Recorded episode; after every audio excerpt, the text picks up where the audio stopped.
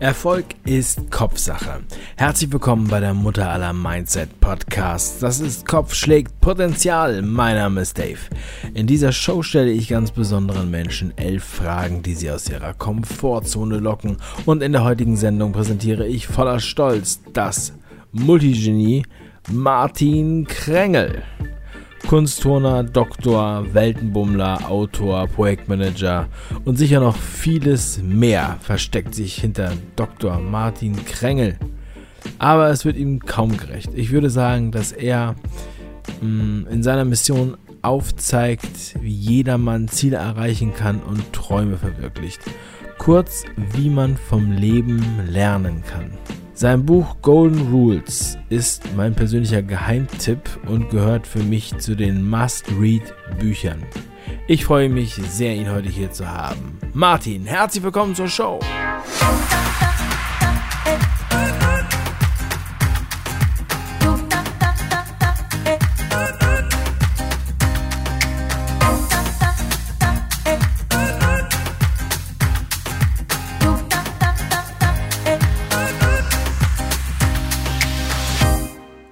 Stell dir bitte Folgendes vor. Wir sehen uns erst in drei Jahren wieder. Was denkst du? Was für eine Person bist du dann? Oh, das ist eine spannende Frage. Also ich glaube, ich habe schon sehr viel Arbeit gemacht und sehr viel Entwicklungsarbeit, dass ich mich selbst als sehr ausgereifte, in sich ruhende Persönlichkeit wahrnehme. Allerdings glaube ich, dass ich in drei Jahren noch innerlich stärker sein werde, wenn es darum geht, mehr auf mich selbst zu hören und noch einen dickeren Panzer oder eine dickere Glasscheibe vor mir hertrage, die mich vor der Meinung und vor den Kommentaren anderer Leute mehr schützt oder abschirmt. Denn ganz viele Sachen, die wir machen wollen und die wir auch intuitiv vielleicht richtig machen, äh, würden, weil wir sie machen, weil wir sie wollen oder weil wir sie gut können oder weil wir meinen, dass wir sie machen müssen. Scheitern halt oft oder werden nicht angepackt, weil andere Leute irgendwie sie nicht verstehen oder sie nicht einordnen können. Und wir lassen uns zu sehr von unserem sozialen Umfeld leiten. Und das geht mir oder ging mir ja nicht anders. Und ich habe mich Stück für Stück damit befreit. Aber ich falle natürlich auch immer noch mal wieder in alte Denkmuster rein und höre noch zu sehr auch auf die Meinung von anderen Menschen. Und ich glaube, da wird die Reise hingehen, dass ich noch stärker sozusagen meine Linie fahre und noch stärker zu meiner Mitte, zu meinen Ansätzen, zu meiner ja, Kreativität und zu meinen Bedürfnissen stehen werde. Dankeschön. Vervollständige bitte diesen Satz. Schule ist für mich. Schule ist eine große Chance und eine versteckte Gefahr. Schule ist eine große Chance, weil ich unheimlich dankbar bin, dass ich den Luxus genießen durfte, 13 Jahre in die Schule zu gehen, 13 Jahre mehr oder weniger kostenlos äh, Unterricht zu genießen, dass wir ein gutes Bildungssystem haben, auch wenn alle darauf schimpfen. Aber de facto geben sich die Lehrer äh, in der Regel große Mühe, äh, lernen wir ein sehr breites Spektrum an an Wissen und Tätigkeiten und da sollten wir furchtbar dankbar drüber sein und nicht ständig meckern. Also ich komme gerade aus Südamerika, war da fünf Monate und ich bin doch erstaunt, wie dürftig dort äh, die Breite der Ausbildung manchmal ist. Also ganz konkret kann ich es jetzt nur an dem Beispiel von Englisch festmachen, aber äh, die haben keine einzige Fremdsprache, sowohl nicht in Brasilien als auch in Kolumbien und äh, Kuba auch nicht. Das, äh, und wenn sie Sprachunterricht haben, dann sind das mal so drei Monate und ganz, ganz, ganz, ganz basic. Also das ist wirklich sehr, sehr, sehr traurig, dass ähm, ja, und wir werden halt befähigt, zumindest ansatzweise eine andere Sprache zu verstehen und, und auch leicht mit ihr zu kommunizieren oder eine zweite Fremdsprache sogar. Wir lernen Geschichte, Mathe und doch ein sehr breites Spektrum. Das ist sehr, sehr cool. Gefahr in der Schule ist, dass es natürlich ein sehr starker Druckfaktor ist, dass es ein sehr großer Stressfaktor ist, sowohl was Leistungserwartungen anbelangt, die von Lehrern kommuniziert werden, von Eltern, aber auch äh, in, in der Peer Group, also in der äh, mit Gleichaltrigen, mit Mitschülern. Und Kinder können manchmal echt ganz schöne, ich will es gar nicht sagen, Arschlöcher sein. Äh, oder Kinder können manchmal echt, äh, weil sie halt noch unbedarft und unbefiltert sind, Sachen sagen oder Dinge sagen, die ein Selbstbild ähm, stark erschüttern. Und äh, es gibt ja viele Beispiele von Mobbing in der Schule oder von, von Sachen, die mal irgendjemand gesagt hat, die dann Menschen halt ihr Leben lang äh, mit sich rumtragen. Ich kenne da einige Beispiele und das ist halt eine Gefahr. Zumindest ähm, ist es ganz natürlich, dass das passiert und das ist auch okay, äh, weil es halt auch, auch nur Kinder sind oder wir sind im sozialen Raum und wir treffen halt auf Menschen, die halt irgendwie komisch sind oder oder irgendwie sich besser fühlen, wenn sie andere Menschen runtermachen. Aber viele Menschen arbeiten das halt nicht äh, auf und da liegt eigentlich die Gefahr. Also nicht in der Schule selbst, nicht in den Situationen selbst, aber die Gefahr ist daran, äh, dass man halt nicht, inter, äh, nicht gegen agiert oder nicht ähm, ja, hinterher sozusagen die Hausaufgaben macht und das aufarbeitet. Und auch wenn alle darüber über die Schule meckern, so glaube ich doch, dass wir eine sehr gute und sehr breite Ausbildung in Deutschland und erfahren. In was für einer Fernsehsendung wärst du gerne? Also von Kochsendung bis Actionfilm ist alles erlaubt. Was würde inhaltlich in deiner Fernsehsendung passieren? Oh, das ist eine schwierige Frage. Ich konsumiere ja so gut wie kein Fernsehen. Ich war mal für das Galileo-Magazin äh, Experte ich glaube, zweimal schon oder einmal für RTL und habe einen Lern, äh, einen Schüler gecoacht, der 15 Jahre alt war beim Lernen, weil ich ein Lernbuch geschrieben habe. Und irgendwie sind die auch drauf gekommen und haben gemerkt, äh, dass ich irgendwie Konsumentenpsychologe bin. Also das heißt, ich war zwei, dreimal schon für Kabel äh, 1 heißen die äh, und habe praktisch erklärt, warum Supermarkt äh, wie ein Supermarkt aufgebaut sind, was so die Trips, die Tricks und die, die Mittel sind, von Chipstütenherstellern und generell von Supermärkten, um ihre Käufer zu finden. Also das macht mir sehr viel Spaß, da tatsächlich mein Wissen und meine Neugier, die ich so in die Welt raustrage und, und, meine Sichtweise, dann auch zu vermitteln. Wenn es jetzt was Neues und was Unbekanntes sein sollte, was ich noch nicht gemacht habe, dann würde ich, glaube ich, gern mal beim A-Team mitfahren, weil ich es irgendwie bewundert habe, wie die immer aus nichts irgendwas gezaubert haben. Und das ist eine Eigenschaft, glaube ich, die wir alle mehr bräuchten und mehr vertragen könnten, dass wir mit den wenigen Mitteln, die wir haben, dass die aber oft ausreichen, um was Tolleres, Größeres zu machen, um noch ein größeres Ziel zu erreichen. Und das hat das A-Team sehr, sehr, sehr gut vorgelebt. Stell dir mal vor, du würdest heute deinen persönlichen Highscore deines Lebens angezeigt bekommen. So wie beim Videospiel. Wo würdest du besonders punkten? Meine persönlichen Highscores, also meine Höhepunkte im Leben, oh, da gab es einige, glaube ich. Hm, also zum Anfang war ich Kunstturner und habe irgendwann beschlossen, und ich war, weiß Gott, kein guter Turner als Kind, und habe dann aber irgendwann mit 15 Mal beschlossen, ich würde da gerne mal aufs Treppchen hoch und habe dann halt eigen ständig angefangen zu trainieren und Ehrgeiz zu entwickeln. Und tatsächlich nach einem Jahr hatte ich, war ich dann Landesmeister in einem Gerät und glaube ich zwei Jahre später habe ich dann die gesamten Landesmeisterschaften in meiner Leistungsklasse gewonnen, das richtig cool war. Und dadurch habe ich Selbstwirksamkeit äh, gelernt, dass äh, wenn ich mir Ziele setze und wenn ich andere Dinge da hinten anstelle und systematisch strukturiert darauf hinarbeite, dass ich tatsächlich einen Erfolg erzielen kann. Und natürlich äh, lernt man beim Sport viel Umgang mit Ängsten, mit Rückschlägen. Äh, es sind Lernprozesse dabei. Also das war, eine, glaube ich, eine sehr grundlegende, fundamentale Erfahrung für mich, die viele andere Erfolge in meinem Leben möglich gemacht hat. Dann fällt mir ein, spontan, natürlich die Sachen, worüber ich Bücher schreibe. Ähm, ich denke da halt an meine Weltreise. Da habe ich äh, ja ein Buch geschrieben, Stopp die Welt, ich will aussteigen. Aber das war natürlich total genial, ein Jahr lang loszulassen. Ich bin durch 20 Länder gereist und äh, das Highlight daran war, was ich auch beschreibe in diesem Buch, ist halt so dieser Entwicklungsschritt zwischen jemandem, der sich an seiner Vergangenheit abarbeitet. Ich komme ja aus, aus den neuen Bundesländern und bin dann erst halt nach, in die Mongolei und in, in, in, nach China Also erstmal guckt, wo komme ich äh, nochmal so die Vergangenheit sucht, dann komme ich zum Stillstand in, in, in der Südsee und schalte da vollkommen ab.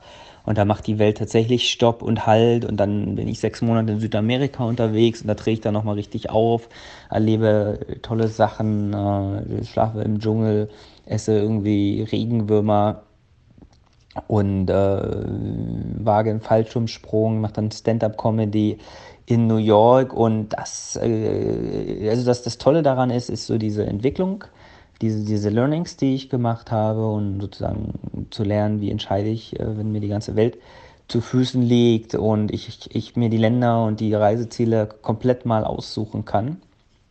Das war definitiv ein Highlight.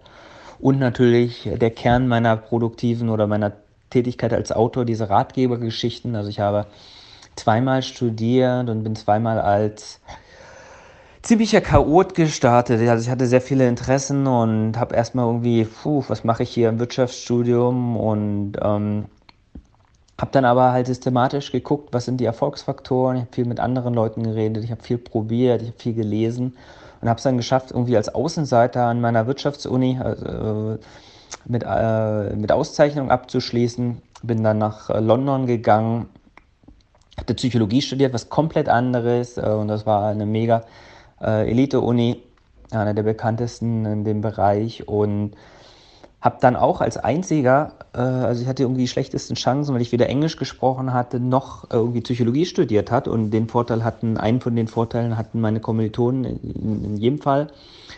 Und ähm, ich war der Einzige, der dann halt mit Auszeichnung abgeschlossen hat. Und das war halt so krasse Erfahrung und so eine tolle Erfahrung auch, dass ich halt inzwischen zwei, drei Bücher veröffentlicht habe. Also mein erfolgreichstes Buch ist, heißt der Bestnote, Lernerfolg verdoppeln, Prüfungsangst halbieren. Und da habe ich mich praktisch an diesem Highscore abgearbeitet, das ist ja tatsächlich Highscore, dass ähm, ich praktisch so eine lernpsychologische Perspektive mit diesem Zeitmanagement-Ansatz, aber auch ein bisschen mit meiner Persönlichkeit zu gucken, naja, wie kann ich mich da hinbewegen und welche Regeln oder welche Gedanken, Glaubenssätze in mir selber muss ich brechen, um da hinzukommen. Und da sind sehr, sehr viele Paradigmenwechsel drin, da sind sehr viele Gedankeneinheiten, die sich geändert haben. Und das ist auch eine ganz fantastische Entwicklungsreise, die ich einfach weitergeben will oder weitergeben wollte und das begründet überhaupt meine Karriere oder meinen Weg als Autor, dass ich gesagt habe, nach meinem Studium, das muss ich äh, niederschreiben und hatte ja dann den ersten Zeitmanagement-Ratgeber speziell für Studenten geschrieben. Und daraus heraus hat sich dann, äh, haben sich dann die Golden Rules entwickelt als äh, Buch für äh, auch Unternehmer, für Young Professionals. Ähm, und jetzt äh, praktisch das nächste Buch, was ich gerade schreibe, reflektiert dann wieder einen großen Entwicklungsschritt.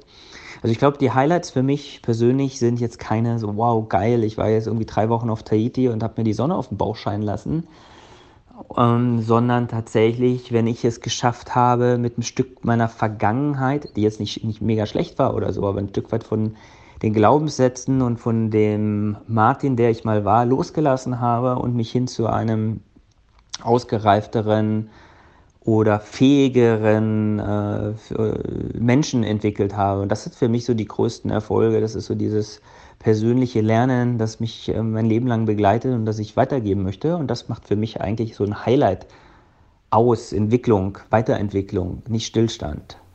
Du darfst dich mit nur einem Hashtag beschreiben.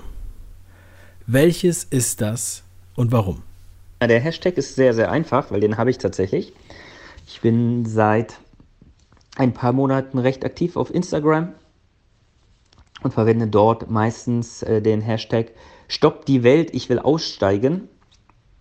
Das ist der Titel meines Reisebuchs, weil ich nach wie vor halt viel reise und für mich ist der Name halt Programm. Also Stopp die Welt, ich will aussteigen, ist halt ein emotionaler Aufschrei, den ich hatte und zu sagen, naja, ich will jetzt hier nicht irgendwie im Hamsterrad ewig bleiben, sondern ich will meinen Weg suchen. Ich will noch mal gucken, was gibt's denn da sonst noch neben diesem klassischen Karrieremodell, neben dem klassischen, ich gründe jetzt eine Familienmodell. Was gibt's denn da noch so alles für verschiedene Ideen und, und Möglichkeiten?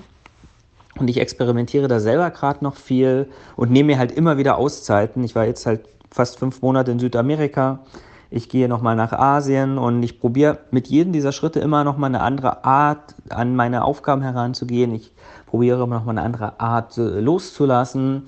Und äh, das ist einfach schön, sich immer wieder auszuklinken und wieder einzuklinken. Und damit schaukelt man sich halt irgendwie schneller oder anders an seine Ziele heran. Und das äh, finde ich äh, schön. Und jeder sollte sich trauen, der irgendwie unzufrieden ist und der ein Störgefühl hat oder die Intuition hat, dass er sich nochmal verändern möchte. Also seine Welt zu stoppen und mal auszusteigen und zu gucken, welche Facetten stecken da noch in mir und welche anderen Lebensentwürfe würden denn noch zu mir passen. Und deswegen bin ich da sehr aktiv äh, unter dem Hashtag Stopp die Welt, ich bin äh, Stopp die Welt, ich will aussteigen. Und wenn ich sagen darf, äh, Instagram, äh, wer Lust hat, mir zu folgen, einfach der Name, mein Name Martin Krengel, welche verstorbene Persönlichkeit würdest du gern treffen und was würdest du sie fragen? Welche verstorbene Persönlichkeit würde ich gerne mal treffen? Oh, also ich würde so einige lebende Persönlichkeiten gerne mal treffen und sie so einige Dinge fragen. Hm, das ist eine schwere Frage. Also vielleicht so Religionsstifter wie Jesus oder Buddha. Und das ist zum Beispiel Buddha, es gibt halt von Hesse Siddhartha einen ganzen Roman über, über sein Leben und wie er gedacht hat und es ist total inspirierend. Ich würde gerne mal wissen, wie viel Hesse steckt da drin und wie viel Dichtung und wie viel, äh, was war das überhaupt für ein Mensch? Oder, oder, oder Jesus hat er irgendwie die Absicht gehabt, äh, äh, eine Weltreligion zu gründen oder hatte der einfach keinen Bock irgendwie auf seinen Freundeskreis. Also das, ähm, was ist tatsächlich wahr? Was waren das für Menschen? Haben die ihre, hat Buddha seine Fingernägel gekaut oder äh, wie viele Mahlzeiten hat Jesus am Tag gegessen? War der, mochte der Tomaten oder Gurken? Das sind alles so banale Fragen. Aber das würde mir vielleicht helfen, ähm, so sozialpsychologische Phänomene zu verstehen. Also, ähm, also zum Beispiel bei Gandhi. Ähm, ich glaube, das war äh, tatsächlich eine sehr herausragende Persönlichkeit, der einfach durch seine übermäßige Geduld und Sanftheit so viele Menschen inspiriert hat, dass da halt ein Mass Movement draus wurde und dass er tatsächlich äh, gegen die, diese harte Obrigkeit äh, Beständigkeit bewiesen hat und und dafür haben, da haben wir halt Fernsehbilder, aber es gibt halt leider kein YouTube-Video irgendwie von, von Jesus, wie er eine Ansprache hält. Und es gibt keinen Podcast von, von Buddha und das ist halt irgendwie schade. Ähm, das wäre tatsächlich mal interessant zu erfahren. Ähm, Was tust du, um nicht normal zu sein?